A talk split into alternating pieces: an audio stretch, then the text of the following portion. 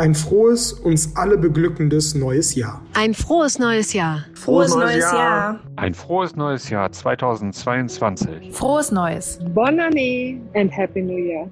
Das war unser FAZ-Podcast-Team. Die eine oder andere Stimme kennen Sie und natürlich auch von mir, Ihnen allen die besten Wünsche für ein vor allem gesundes neues Jahr. Ich habe extra mal recherchiert, wie lange es eigentlich noch okay ist, Neujahrswünsche zu formulieren oder zu schreiben. Und die Faustformel lautet bis Mitte Januar auf jeden Fall. Und danach lieber einmal zu viel als einmal zu wenig. Also, frohes neues Jahr. Schön, dass Sie unseren ersten FAZ-Podcast für Deutschland in diesem 2022 hören. Ab sofort sind wir wieder jeden Wochentag gegen 17 Uhr für Sie da. Heute starten wir mit einer Art Tour de Force, mit einem Parforce-Ritt, einer Art komprimierten Themenvorschau für das Jahr. Was erwartet uns in Sachen Corona, was politisch, wirtschaftlich, sportlich, kulturell. Und am Ende erzählen wir Ihnen dann noch zusammen mit unserem Herausgeber Digital Carsten Knob, was wir, die FAZ, in diesem Jahr so alles neu machen. Herzlich willkommen also bei unserem Daily.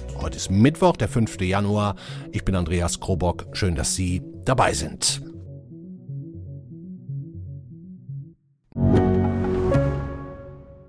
Ich bin Dr. Robin John, Allgemeinarzt in Schönebeck. Das ist 15 Kilometer von Magdeburg entfernt und trotzdem zu weit, um hier Nachwuchs zu finden. Immer mehr Praxen im Salzlandkreis bleiben unbesetzt und Patienten haben lange Wege und noch längere Wartezeiten. Das muss sich ändern. Die besondere Nähe der niedergelassenen Haus- und Fachärzte ist in Gefahr. Was die Gesundheitspolitik jetzt dringend ändern muss, erfahren Sie auf rettetdiepraxen.de.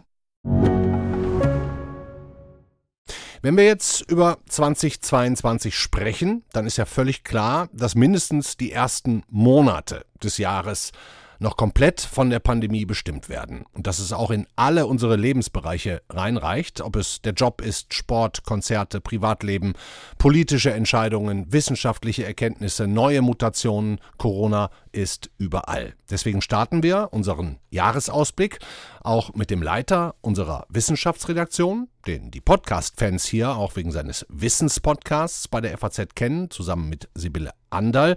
Und jetzt ist er bei mir und ich sage Hallo Joachim Müller-Jung. Hallo Andreas. Joachim, ich habe dir zum Start mal eine Frage meines Sohnes mitgebracht. Der ist elf Jahre alt. Die stellt sich wahrscheinlich jeder. Die kann ich aber selber irgendwie nicht beantworten. Vielleicht kannst du ja. Papa, wann ist Corona vorbei? Ja, Joachim, willst du mal versuchen? Ja, das mache ich gerne. Corona ist vorbei. Wenn die WHO äh, sagt, die, die Pandemie ist vorüber, dann haben wir nämlich die postpandemische Phase. Also ich würde sagen, wir müssen es äh, abwarten. Wir müssen dieses Jahr 2022 noch ein paar Monate ins Land gehen lassen. Dann wissen wir wirklich, in welche Richtung es geht. Denn Omikron ist, ist schon eine wichtige vielleicht, vielleicht sogar die entscheidende äh, Weiche, die jetzt äh, gestellt wird. Also wie das Virus sich weiter verhält, weiter verbreitet. Es verbreitet sich ja zum Teil mit, mit wahnsinnigen Zahlen. Zwei Millionen Neuinfizierte pro Tag hatten wir ja äh, diese Woche schon weltweit wohlgemerkt. Boah, äh, das ist schon gewaltig. Ne? Also wirklich irre hohe Ansteckungszahlen. Ne? Heute in Deutschland knapp 60.000. In Amerika sind es, glaube ich, sogar eine Million am Tag. In Frankreich und England haben wir über 200.000 am Tag. Da müssen wir uns hier bei uns in den kommenden Tagen und Wochen wohl auch erstmal noch auf so einiges einstellen, oder? Ja, absolut. Wir müssen uns darauf einstellen, dass die Omikron-Welle jetzt erst richtig losgeht, dass wir in den nächsten ein, zwei, drei Wochen wahrscheinlich äh, noch schnell steigende äh, Infektionszahlen haben. In einigen Bundesländern ist ja Omikron schon dominierend. Äh, das wird noch mehr werden. Mir scheint aber, nach dem, was ich bei den äh, Fachleuten lese und die Zahlen, die man sieht, äh, dass die Kurve bei uns nicht so schnell ansteigt, wie es etwa in Großbritannien oder in Dänemark angestiegen ist. Das liegt einfach daran, dass wir mitten aus der Delta-Welle rein in diese Omikron-Welle gerutscht sind und da einige Kontaktmaßnahmen, die jeder für sich getroffen hat, die auch noch intakt waren, Regelungen, äh, dass die durchaus so ein bisschen dämpfend auch gewirkt haben auf die Omikron-Verbreitung. Mhm. Aber das lässt nach, weil das Omikron-Virus einfach wahnsinnig hoch ansteckend ist. Hm, das wäre das wär jetzt die nächste Frage gewesen. Also klar ist, Omikron übernimmt peu à peu, weil es ansteckender ist. Aber es scheint ja wohl auch erste Studien zu geben, dass es nicht ganz so gefährlich ist wie Delta. Ja, und das ist, äh, da gibt es viele Laborstudien, äh, viele gute epidemiologische Daten inzwischen, äh, dass das Virus sich offenbar in den Lungenzellen weniger stark verbreitet und deswegen auch nicht so gefährlich ist. Übrigens auch nicht so gefährlich ist wie SARS-1 damals. Das große Problem und die große Gefahr bei SARS-1 war ja, dass es sich vor allem in den Lungen dann auch schnell ausbreitet. Mhm. Dieses Virus scheint sich oben in den oberen äh, Atemwegen, also in Nase, Rachen, äh, schnell zu verbreiten. Mhm. Äh, aber das Virus dringt nicht so tief in die Lunge ein, infiziert auch nicht so stark die Lunge und die Hoffnung ist, dass es auch nicht andere Organe so stark betrifft, dass es vor allem auch das Immunsystem nicht so ins Chaos stürzt, wie das äh, die anderen Varianten getan haben, sodass wir eigentlich, und darauf deuten einige äh, klinische Daten hin, es wirklich mit einer etwas milderen äh, Variante zu tun haben. Aber ich habe schon angedeutet, bei hohen Inzidenzen hast du auch viele relativ schwere Fälle. Und wir dürfen nicht vergessen, wir haben einen hohen Anteil der Bevölkerung an vulnerablen Menschen, also Menschen, die eben auch über ein vermindertes, äh, ein, ein geschwächtes Immunsystem verfügen, die einfach krankheitsbedingt auch ein schwächeres Immunsystem haben. Und, und bei denen ist die Gefahr, das Risiko, dass es dann einen schweren Verlauf nimmt, einfach schon von vornherein per se höher. Und da passieren dann die schweren Fälle auch. Hm. Ich habe äh, auch dazu bei uns auf Faznet vorgestern ein ganz spannendes Interview gelesen. Da sagt der Pharmaforscher Jochen Maas, dass rein evolutionär jedes Virus daran interessiert sei, sich zwar möglichst schnell und viel zu verbreiten, aber im besten Fall eben nicht seinen Wirt zu töten. Ja, das, und da, das, da das, ist ja Omikron fast perfekt. Also in der Hinsicht war ja, waren ja schon die anderen Varianten sehr gut, hat, haben sich schnell verbreitet. Delta hat sich innerhalb weniger Wochen weltweit verbreitet, Omikron jetzt auch und das noch in, in sehr viel höherer Zahl, in kurzer Zeit. Ähm, das Virus ist äh, optimiert, wenn man so will, im, im Hinblick auf die Vermehrung. Mhm. Es tötet äh, relativ wenige Wirte, also wenige Menschen, die, die davon befallen sind und die vulnerabel sind. Und das ist ein gutes Zeichen. Und das heißt, und darauf gründet sich ja meine Hoffnung vom Anfang, mhm. dass wir dann es äh, mit einer äh, Variante zu tun haben, mit einer Welle jetzt, die vierte Welle, bei der sich dann doch viele anstecken werden. Äh, und äh, mit der, zusammen mit, der, mit den Impfungen, und den Boosterimpfungen, die wir jetzt gerade auch äh, nochmal und nicht nur wir in Deutschland, auch in anderen Ländern äh, verstärken, wird es dazu führen, dass insgesamt die Grundimmunität in der Bevölkerung eine sehr viel höhere ist. Dann lass uns doch abschließend, und das ist meine letzte Frage, nochmal auf die Eingangsfrage meines Sohnes zurückkommen, der ja quasi gefragt hat, wann ist ähm, die Pandemie vorbei? Da hast du ähm, ganz clever geantwortet mit, wenn die WHO sagt, dass es vorbei ist. Ähm, wenn, wenn du jetzt diese ganzen Verläufe betrachtest, wie, wie groß kann denn die Hoffnung sein, dass mit, mit sagen wir, Frühlingsbeginn wann immer das sein mag, Mitte März, April, ähm, dass wir dann in eine entspanntere Situation rutsch, rutschen könnten? Naja, das ist ja fast sicher, dass wir in eine entspanntere Situation richt, äh, äh, reinrutschen.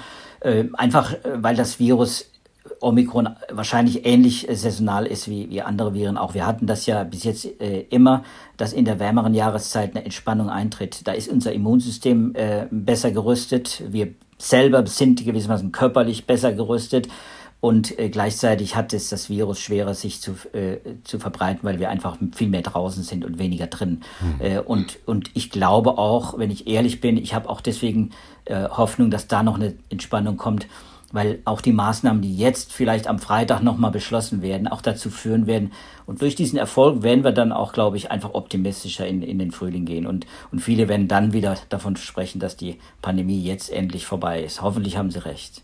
Dankeschön, Joachim Müller-Jung. Ja, bitte, bitte, Andreas.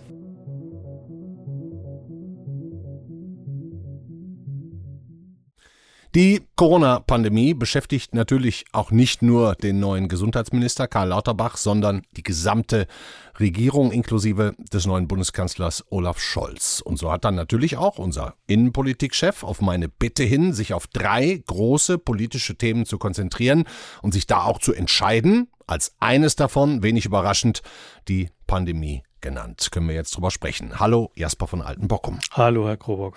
Stellen Sie schon Unterschiede fest in Sachen Corona-Politik zwischen alter und neuer Regierung? Also ich glaube, die neue Regierung hat auf jeden Fall versucht, ähm, die Angelegenheit stärker an das Kanzleramt anzudocken und an das Gesundheitsministerium. Das war ein Schwachpunkt der alten Regierung, die sich da schon mehrere Male verheddert hatte. Äh, also da zumindest mal der Versuch, ob das funktioniert, wird das neue Jahr ergeben. Also das ist ein Punkt, den man beobachten können wird, ob die Arbeitsteilung zwischen Ministerpräsidenten und Kanzleramt beziehungsweise Bundesregierung besser läuft als bei der alten. Hm. Worauf wird es maßgeblich ankommen in den nächsten Wochen und Monaten? Wir müssen uns ja im Klaren darüber sein, dass die Zahlen jetzt erstmal noch enorm hochgehen werden und auch manche damit Angst machen werden. Ja, ich glaube, es, es wird vor allem genau auf das äh, ankommen, dass von den Beteiligten immer jeweils eine klare Botschaft äh, kommt und nicht vieles zurückgenommen werden muss, was vorher beschlossen wurde, beziehungsweise angekündigt wird und dann aber nicht gemacht werden kann. Es ist klar, dass das Virus natürlich äh, mit dafür verantwortlich ist, aber und gerade Omikron weiß man einfach noch nicht, wo der Hase jetzt hinläuft. Aber ich glaube, das, das ist nach wie vor die schwierigste Aufgabe für alle Beteiligten, äh, zum richtigen Zeitpunkt das Richtige zu machen, ohne, ohne für Verwirrung zu sorgen. Hm. Ich glaube aber, alle hoffen, dass mit Omikron im besten Falle die Sache auch erledigt ist, ja, nach ein paar schön. Monaten. Hm. Und können wir es denn schaffen, die gesellschaftliche Spaltung, die, die ja schon stattgefunden hat und immer noch in vollem Gange ist, die jemals wieder einzufangen? Das glaube ich nicht, weil sich diese sogenannte Spaltung immer wieder an neuen Themen entzündet. Also nach Corona wird dann ein anderes Thema kommen, ich weiß nicht, Klimapolitik oder was auch immer, und dann wird sich das Neues. Ich halte das zum großen Teil für ein, ein, ein Grundproblem, was wir haben in der Gesellschaft, was sich immer wieder neue Anlässe sucht. Und da, darin äußert sich, also es klingt jetzt ein bisschen widersinnig, das Bedürfnis nach einer gewissen Spaltung der Gesellschaft. Man, man möchte wieder, ich glaube, nach Jahren einer Konsenskultur, wo mhm. alle miteinander, äh, wo man nicht mehr wusste, wer ist denn nur eigentlich Opposition und wer ist Regierung, beschließen alle das in einem Pulk oder gibt es eigentlich noch andere, ganz andere Möglichkeiten? Dieses Bedürfnis ist doch sehr groß, groß und es äußert sich auch jetzt wieder. Deswegen aber wäre muss man auch zum Beispiel mehr Diskurs innerhalb der politischen Riege vielleicht dann auch gut sogar? Also mehr Mut zu, zu, zu Gegensätzen. Also mhm. ich glaube, oder man kann auch mal sagen, warum ist Spaltung eigentlich immer was Schlechtes? Wir, wir leben in einem Land mit Pluralismus, also und da gibt es tiefe Meinungsunterschiede. Und die Kunst ist ja nicht, das alles zuzuschmieren und am, andere, am Ende sind alle gleicher Meinung, sondern da müssen natürlich Kompromisse gefunden werden, aber nicht am Anfang des ganzen Prozesses, sondern am Ende. Und natürlich stehen am Ende trotzdem noch ganz unterschiedliche Meinungen da.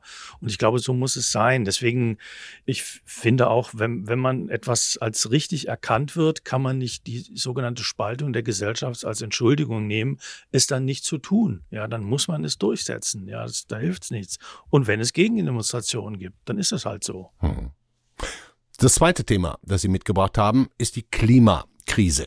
Dazu können wir kurz erstmal zusammen Robert Habeck hören. Wir stehen aber auch vor einer gigantischen Aufgabe, die das Verständnis von Politik, ja politisches Leadership, Führungskraft noch einmal ganz neu herausfordern wird. Ich bin gespannt, wohin uns diese Jahre, dieses nächste Jahr führen wird. Es ist ja eigentlich so häufig, dass zwischen Bund und Ländern ein Armdrücken stattfindet. Ich hoffe nicht, dass es ein Armdrücken wird, sondern eine Kräfte bündeln, dass wir gemeinsam mit beiden Armen oder mit allen Armen am gleichen Hebel ziehen. Herr Altenbockum, was meint Habeck mit dem Armdrücken von Bund und Ländern? Wieso ist das so ein großes innenpolitisches Problem? Weil das Ziel alle vor Augen haben, äh, vor allem die Windkraft stark auszubauen. Die muss ausgebaut werden in einem Ausmaße, wie man sich das, glaube ich, kaum vorstellen kann. Mhm. Äh, und der Bund kann da zwar Vorgaben machen, aber die Länder haben rechtliche Möglichkeiten, das aufzuhalten oder da mitzugehen. Mhm. Das heißt, die Länder, aus den Ländern wird äh, wahrscheinlich schon das ein oder andere Aber kommen. Aber ich glaube, es sind sich alle einig, dass das schnell gehen muss. Das neue Jahr wird aber sehr schnell zeigen, ob man so schnell damit weiterkommt, wie die neue Bundesregierung sich das erhofft. Ja, denn nicht alles, was die alte Regierung gemacht hat, war ja Blockade, Verhinderung oder sonst was, sondern das waren einfach Interessenskonflikte, die sich nicht einfach auflösen lassen. Trauen Sie das Habeck zu?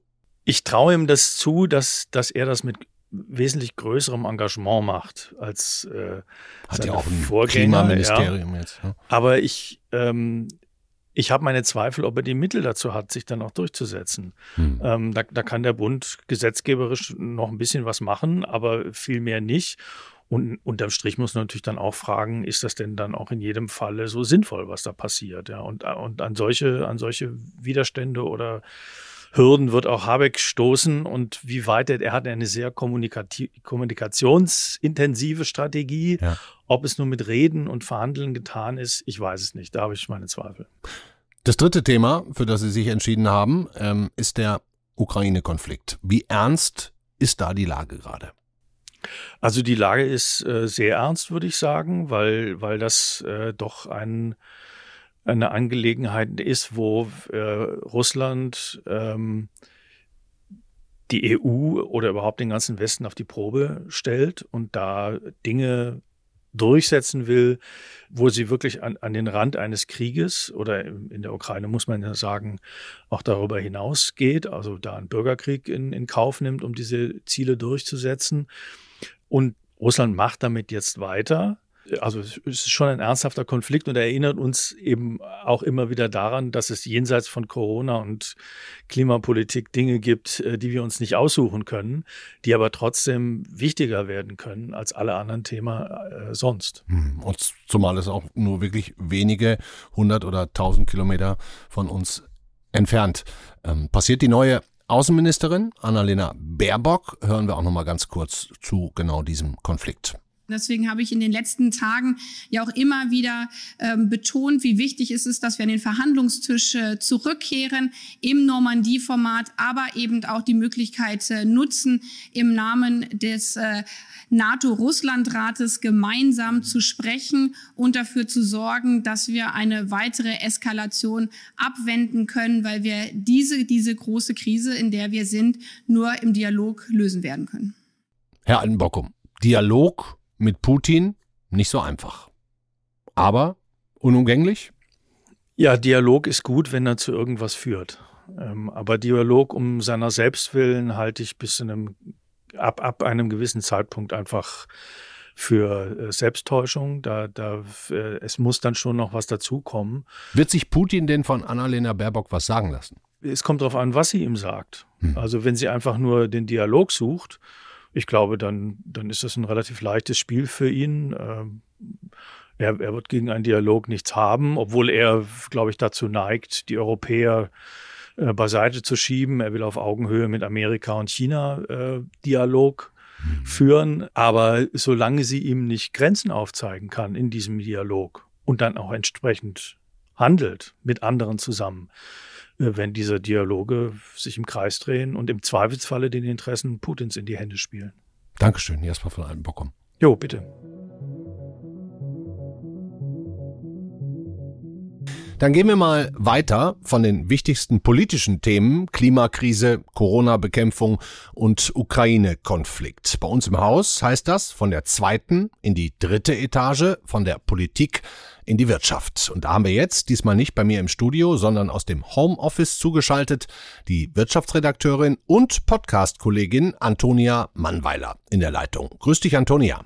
Hi Andreas, grüß dich. Zuerst mal die wichtigste Frage vorweg. Euren sehr interessanten und inzwischen auch sehr erfolgreichen FAZ-Podcast Finanzen und Immobilien macht ihr schon weiter in diesem Jahr.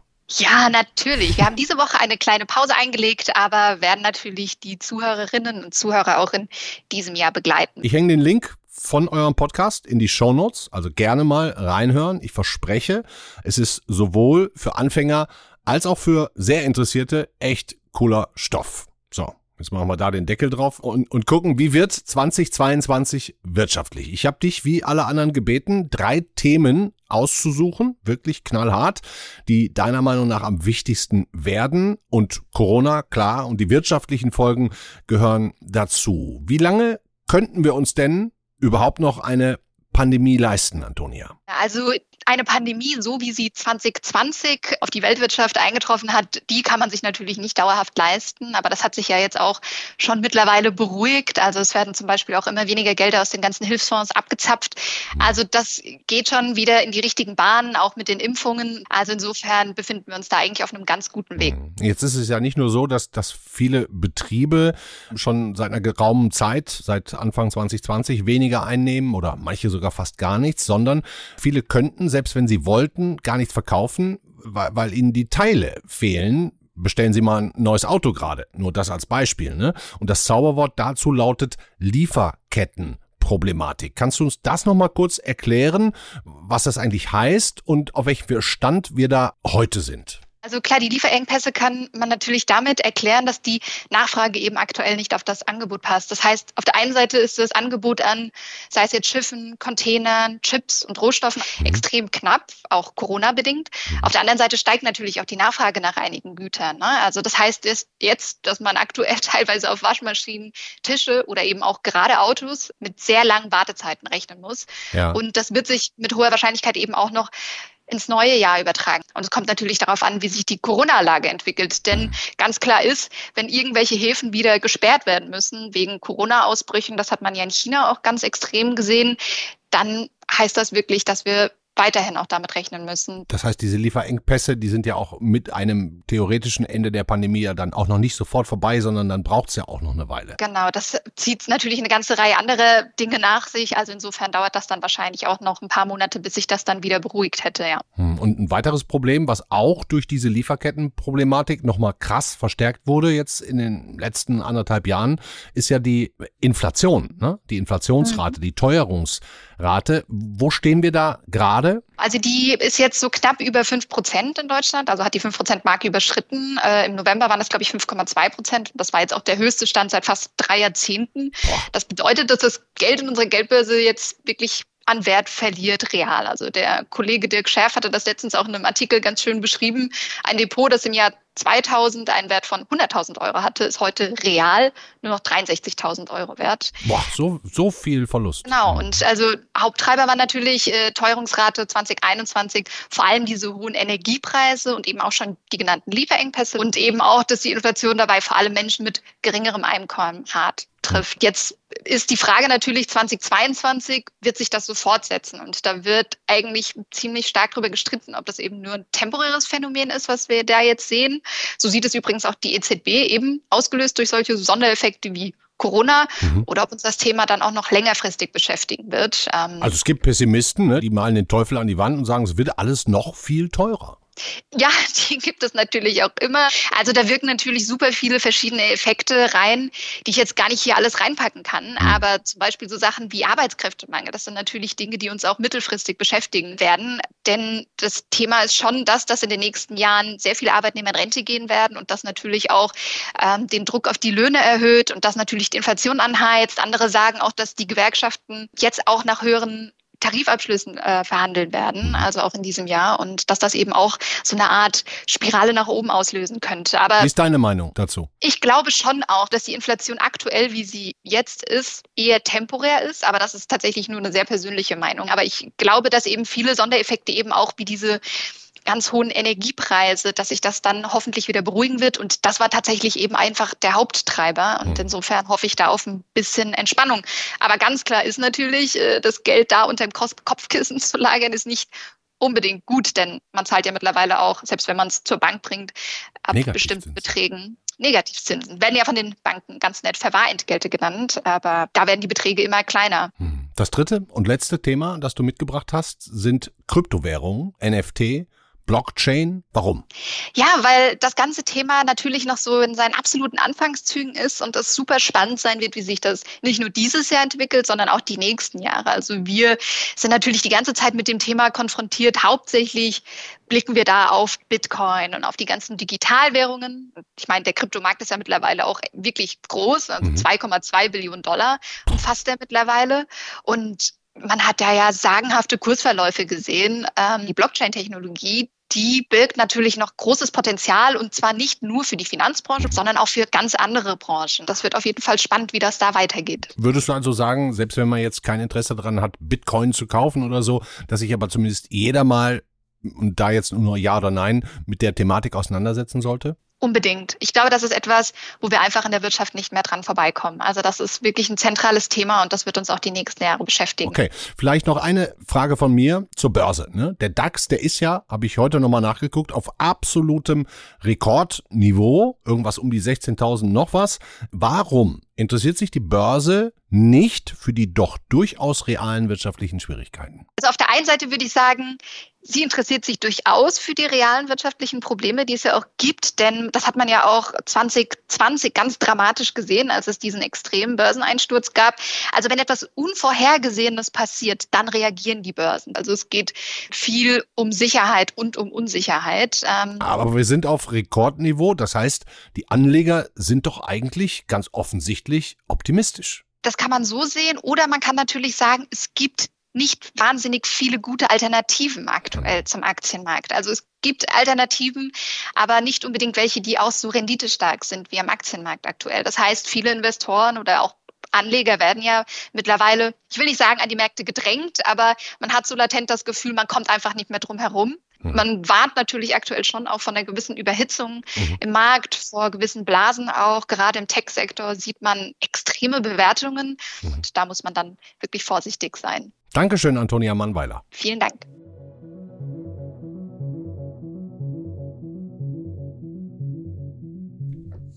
Jetzt haben wir über die Pandemie, über Politik und Wirtschaft doch ein bisschen länger gequatscht, als ich eigentlich wollte. Und um irgendwie noch in unserer halben Stunde Sendung zu bleiben, muss der Sport ein bisschen leiden und wir fassen uns so kurz wie möglich. Der Leidtragende ist Online-Redakteur in unserer Sportredaktion und uns jetzt auch aus dem Homeoffice zugeschaltet. Hallo Jan Erhardt.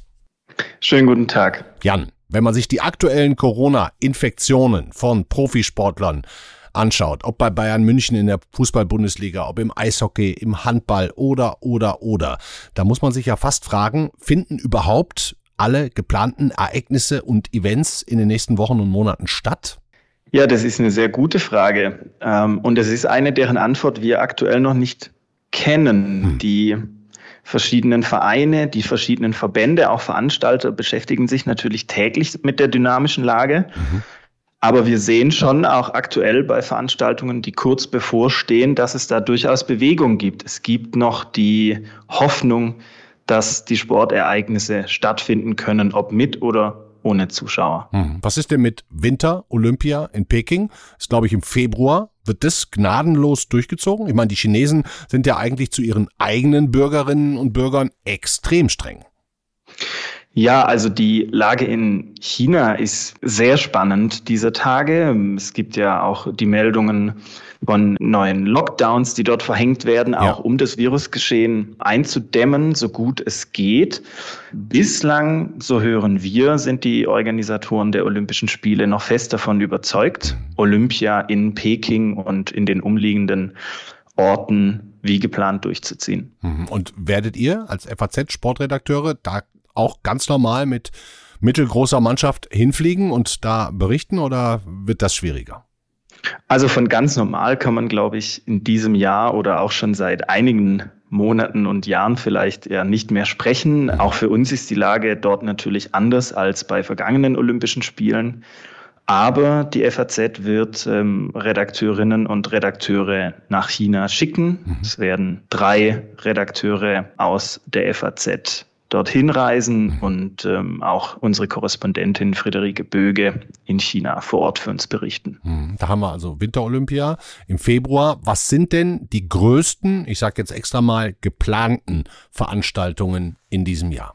Also neben den Olympischen Spielen in China haben wir 2022 viele sportliche Highlights. Also es ist ein wirklich vollgepacktes Sportjahr.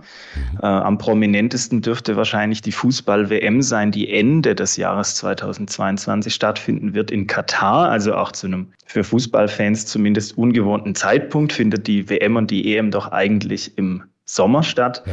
Aber natürlich begleitet uns das ganze Jahr über ähm, der Sport, auch mit mehreren Veranstaltungen. Jetzt in Kürze beispielsweise stehen die Australian Open an im Tennis ja. in Australien. Der Super Bowl wird gespielt Mitte Februar. Wir haben die Frauenfußball-Europameisterschaft, wir haben eine Leichtathletik-WM hm. und natürlich die Sport Evergreens, Tour de France, Wimbledon, Formel 1.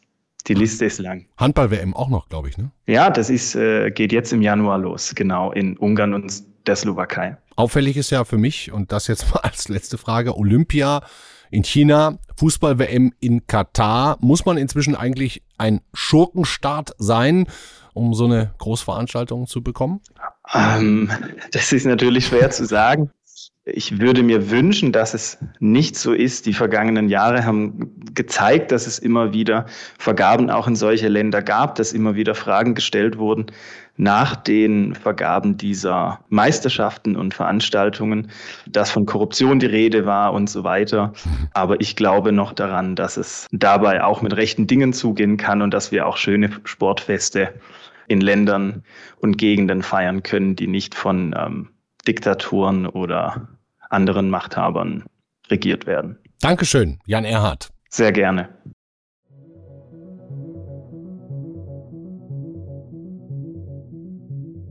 Wir sind als Band überhaupt nur noch existent, weil wir auf Tour gehen. Also die, die Studioplatten werden aufgenommen, damit wir neues Material haben, mit dem wir rausgehen können. Also wir hätten ja auch die Option gehabt, Internetkonzerte zu machen und sowas, aber das ist ja kein Konzert. Ein Konzert, gerade in unserer Musik, besteht daraus, dass äh, ganz viele Leute extrem eng, ohne Abstand, ohne Maske, äh, orgiastisch feiern mhm. gemeinsam und äh, nicht daran, dass man irgendwo wippend im Strandkorb sitzt und sagt, ach ja, das Lied mag ich auch. Das war der erste Sänger und Bassist Farin Urlaub bei uns im Interview vor ein paar Monaten. Als Band nur existent, wenn man auf Tour gehen kann. Wenn man das knallhart genau so betrachtet, dann hieße es ja, die meisten Bands und Musiker sind gerade maximal halb existent, wenn überhaupt. Denn große Konzerte, Pop oder Rock oder was auch immer, finden schon lange nicht mehr statt. Darüber spreche ich jetzt mit meinem Feuilleton-Kollegen Simon Strauß in Berlin. Den kennen Sie natürlich auch als Gastgeber des FAZ-Podcast für Deutschland. Hallo Simon. Hallo Andreas. Simon, wann warst du denn das letzte Mal auf einem richtig fetten Konzert? Vor drei Jahren. ja, das ist so. Ich meine, die, die Zeit geht im, vergeht im Flug und man hat fast schon vergessen, was für ein Gefühl das ist, ähm, in so einer ausgelasteten Halle zu sein, nicht? Hm. Hat die Mu Musikbranche in Deutschland ausreichend Lobby in der Politik oder war es unvermeidlich, vielen Musikern quasi ihre Existenzgrundlage, um dabei zu bleiben, zu entziehen? Ich meine, Fußball hat ja teilweise auch schon wieder in ausverkauften Stadien stattgefunden. Ja, das ist richtig und das muss man auch immer wieder so unterstreichen, dass es da einfach ein krasses Ungleichgewicht gab und dass einfach Kultur und meinetwegen aber auch dann Massenkultur weniger wert war als diese hochkommerzialisierte Bundesliga und das ist ein absolutes Versagen und eine eigentlich wirklich äh, beschämende Sache und äh, jetzt hoffen wir mal alle, dass 2022 das nicht äh, nochmal so sein wird. Wenn man so durch die Programme guckt der großen Bands, die alle die, äh, die äh, Tours angesagt haben, dann kriegt man ja richtig Lust und freut sich. Ja. Also nicht nur die äh, Ärzte, nicht nur Fanta 4, äh, sondern eben auch The Scorpions, Genesis, Udo Lindenberg und auch Elton John, der seine letzte Tour angekündigt hat. Also man will eigentlich sofort sich aufmachen ins äh, ausverkaufte Konzerthalle. Ja, Coldplay zum Beispiel, dreimal in Frankfurt hintereinander ne, im Mai. Bin mal sehr gespannt. Da wirst du jeden Abend sein. ja, wie lautet denn deine Prognose dafür? Was glaubst du? Wird es stattfinden? Wird es wieder kommen? Ich glaube schon. Ich glaube, dass man, dass man, also alles, was uns an Schwierigkeiten und so weiter noch passieren wird mit Corona, ich glaube, dass man jetzt nach äh, knapp zwei Jahren doch dann ähm, eine ganz bestimmte Form von Routine auch mit diesem Virus erlernt hat. Man weiß ungefähr, was kann man machen an Prävention und was nicht. Wie können Kulturveranstaltungen stattfinden, sodass sie keine Superspreader-Events werden. Ich meine, das war ja immer die große Angst, dass das eben dann zu großen Ansteckungen führt. Das ist ja nach wie vor nicht wirklich bewiesen, dass also wenn Leute äh, ähm, ohne zu reden, im Theater sitzen, dass das wirklich Superspreader-Events sind. Also ich habe da irgendwie ein ganz gutes Gefühl bei, dass jetzt die großen Veranstaltungen natürlich anders, als wir sie gewohnt sind, natürlich mit Kontrollen, natürlich vielleicht noch mit dieser Testinfrastruktur, aber dass ja. wir wieder mehr Kultur sehen werden 22. Was erwartest du da von der neuen Kulturbeauftragten der Bundesregierung, Claudia Roth? Nicht viel. Hm. Äh, ich habe also eine ganz bestimmte Form von, also die ersten Auftritte, die ersten Sachen, die sie so mitgeteilt hat, haben mich sehr äh, stutzig gemacht, beziehungsweise provoziert, so kann man es ja auch sagen. Ah, ja. Vielleicht ist es ja auch was Gutes. Mhm. Äh, Claudia Roth steht eben für ein sehr starkes äh, tagespolitisches Verständnis der Kultur und der Kunst. Ähm, eine ihrer ersten Auftritte war im Maxim Gorki Theater in Berlin, also eines der symbolkräftigen Häuser, die eben sagen, Kunst, äh, Freiheit gibt es in der Form nicht. Wir müssen das identitätspolitisch untermauern alles. Also äh, es wird sicherlich viel Debatte geben um die Frage um das Verhältnis Politik und Kunst, da bin ich mir sicher. Hm. Ich erinnere mich an eine Sendung von dir, kurz nach der Bundestagswahl. Da haben deine Gäste beklagt, dass die Dichter und Denker in diesem unseren Land viel zu wenig Kluges beitragen und gar keine Debatten mehr entwickeln. Empfindest du das auch so? Naja, gerade gestern haben verschiedene Schriftstellerinnen und Schriftsteller gefordert, dass der Deutsche Bundestag doch sowas wie einen Hof- und Hausdichter bekommen solle, ja, also ein, ein, ein Lyriker, eine Lyrikerin, äh, die da äh, häufiger auftritt. Es gibt zum Beispiel in Kanada, es gibt es in anderen Ländern. So, das finde ich erstmal einen hervorragenden Vorschlag. Ja, ich würde auch dafür, dass Politik kann immer was lernen, wenn sie mit dem Kopf mal ganz woanders hingestoßen wird. Die Politiker sind viel zu stark in ihren Boxen drin. Wenn sie mal ein Gedicht oder auch ein Lied hören würden vor so einer Bundestagsdebatte, das würde viel helfen. Meine ich wirklich ernst. So. Mhm. Aber was eben dann sofort kommt als Voraussetzung, und das ist dann eben äh, wiederum die Debattenfrage, ist, es muss quotiert sein. Also es, wenn dann so ein Lyriker, dann muss er auch ganz klar ausgewählt werden aus verschiedenen Gremien mit Quoten, mit Hintergründen und so weiter. Und dann hat man sofort wieder so ein absolutes Minderheitenfest, ja, wo man sagt, wen können wir jetzt noch da dazu, damit es auch gut aussieht und PR macht und so. Und das, glaube ich, eben ist, ähm, ist sehr verhängnisvoll. Und wir sind da in Deutschland auf dem, also in der deutschen Kulturszene auf einem wirklich ähm, unguten Weg, meine ich, dass wir uns alles sofort immer auf diese Minderheitsfragen reduzieren lassen und nicht eben an die große universal verbindende Kraft der Kultur glauben, ja, hm. dass das nämlich äh, Menschen über die Klassen hin verbinden kann und über die Identitäten hinweg. Hm, da hast du jetzt eine Debatte genannt, die, die, den Umgang mit, mit Minderheitendebatten.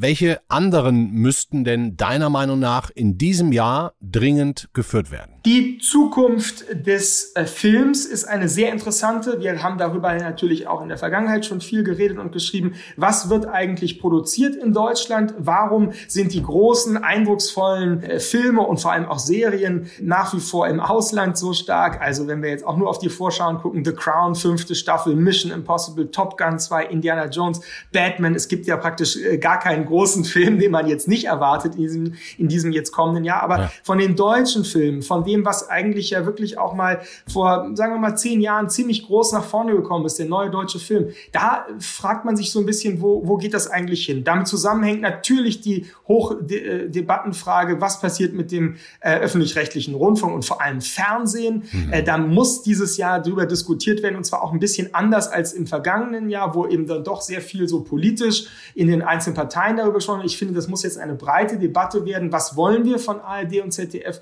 und wie, wie können die sich neu rechtfertigen? Also da gibt es eine Menge zu tun. Und äh, dann würde ich persönlich sagen, muss man sich auch die Frage stellen, es hängt natürlich mit Corona zusammen, was ist mit diesen großen Messen, also Buchmesse, die wir ja auch wieder jetzt erwarten, mhm. Lit Cologne, Leipzig, Frankfurter Buchmesse, Gastland Spanien, freuen wir uns natürlich alle drauf. Aber ist das wirklich noch das richtige Konzept? Auch wenn Corona, sagen wir mal, uns etwas loslässt. Aber diese riesige Veranstaltung, bringt das der Literatur wirklich was? Oder kann man das nicht doch ins Digitale verlagern und das Buch Buch doch wieder zu einem wichtigeren Gegenstand machen durch kleinere Veranstaltungen, wie es zum Beispiel Frankfurt liest, eine wirklich tolle und hervorzuhebende Initiative macht, die immer ein Buch empfiehlt. In diesem Jahr ist es Irmgard Coins nach Mitternacht und da in kleineren Kreisen das versucht in die Gesellschaft zu tragen. Also das halte ich auch für eine wichtige Fragestellung äh, mhm. für 22. Mhm. Ein bisschen spoilern können wir vielleicht auch, denn du hast jetzt selber kommenden Montag wieder Sendung, ne? Podcast für Deutschland. Was besprichst du da? Welche Debatte wird da stattfinden? Ja, da freue ich mich schon sehr drauf, weil zugesagt hat nämlich der sächsische Ministerpräsident Michael Kretschmer, der ja nun sehr viel in der, im Kreuzfeuer steht im Moment äh, in Sachsen von Corona-Leugnern Todesdrohungen bekommen hat. Und ich will mit ihm sprechen über die Frage, was Ost eigentlich für ihn bedeutet. Ob das eine Identitätskategorie ist, kulturell, sozial, politisch und was so die kommunikativen Probleme, Stichwort Telegram, ähm, eigentlich sind und ähm, was man dagegen tun kann. Also mit ihm habe ich ein längeres Gespräch und das will ich dann countern, ähm, dagegen stellen mit einem Gespräch mit einem jungen ostdeutschen Schriftsteller, Lukas Rietschel, der eine Menge auch zu sagen hat. Hört sich spannend an. Freue ich mich schon sehr drauf. Danke dir erstmal für heute. Beste Grüße nach Berlin. Tschüss, Simon Strauß. Danke.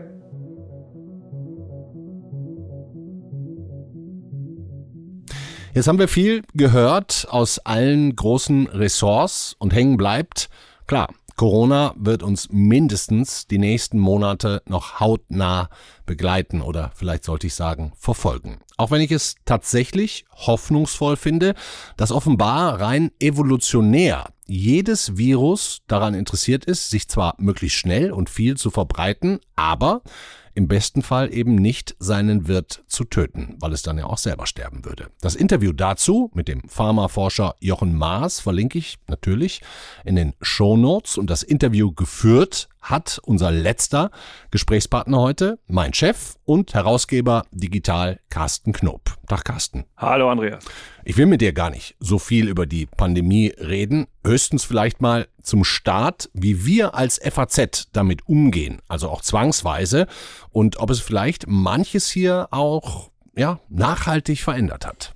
Ja, Bestimmt. Schon. Die Arbeitsorganisation in diesem Haus wird sich auch nach der Pandemie sehr stark flexibilisiert haben. Also wir werden in eine Zeit eintreten, in der jeder von uns bis zu zwei Tagen mobil von wo auch immer wird arbeiten können. Mhm. Und das hat gravierende Auswirkungen. Alle Konferenzen müssen immer hybrid sein, weil sie müssen ja bereit sein für diejenigen, die drinnen und draußen sitzen. Und ich hoffe aber auch, dass wir sehr viel mehr Kolleginnen und Kollegen in einer sehr nahen Zukunft hoffentlich auch wieder hier in physisch an Bord haben, weil die Teams brauchen das. Wir müssen wieder zusammenkommen. Hm.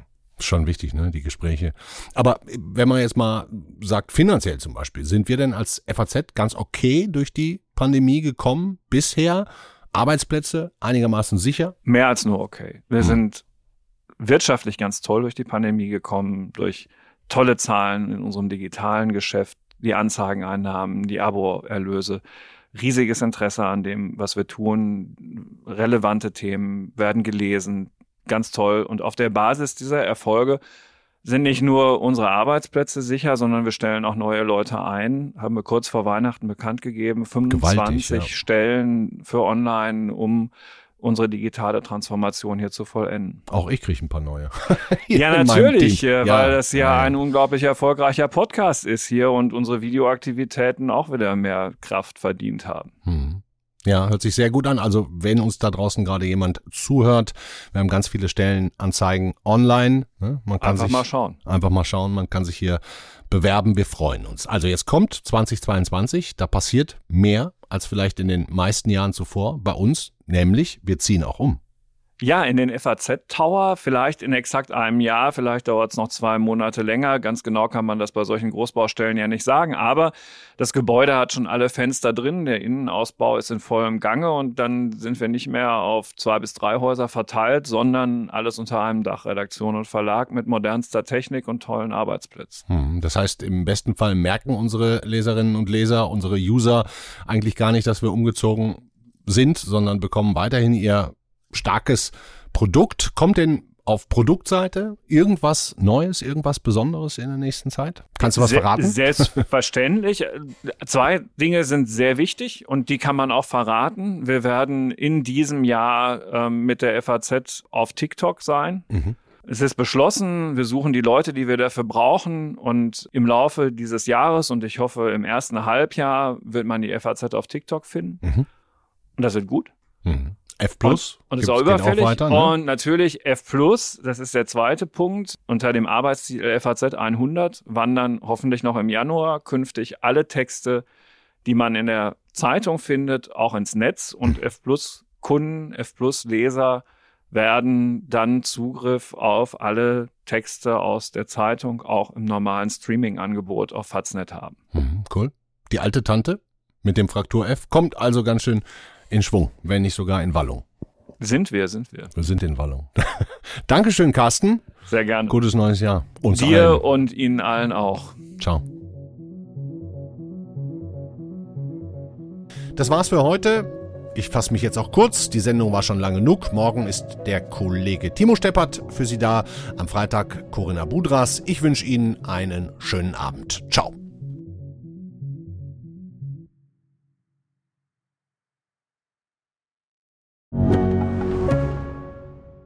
Ich bin Dr. Robin John, Allgemeinarzt in Schönebeck. Das ist 15 Kilometer von Magdeburg entfernt und trotzdem zu weit, um hier Nachwuchs zu finden. Immer mehr Praxen im Salzlandkreis bleiben unbesetzt und Patienten haben lange Wege und noch längere Wartezeiten. Das muss sich ändern. Die besondere Nähe der niedergelassenen Haus- und Fachärzte ist in Gefahr. Was die Gesundheitspolitik jetzt dringend ändern muss, erfahren Sie auf rettetdiepraxen.de. you.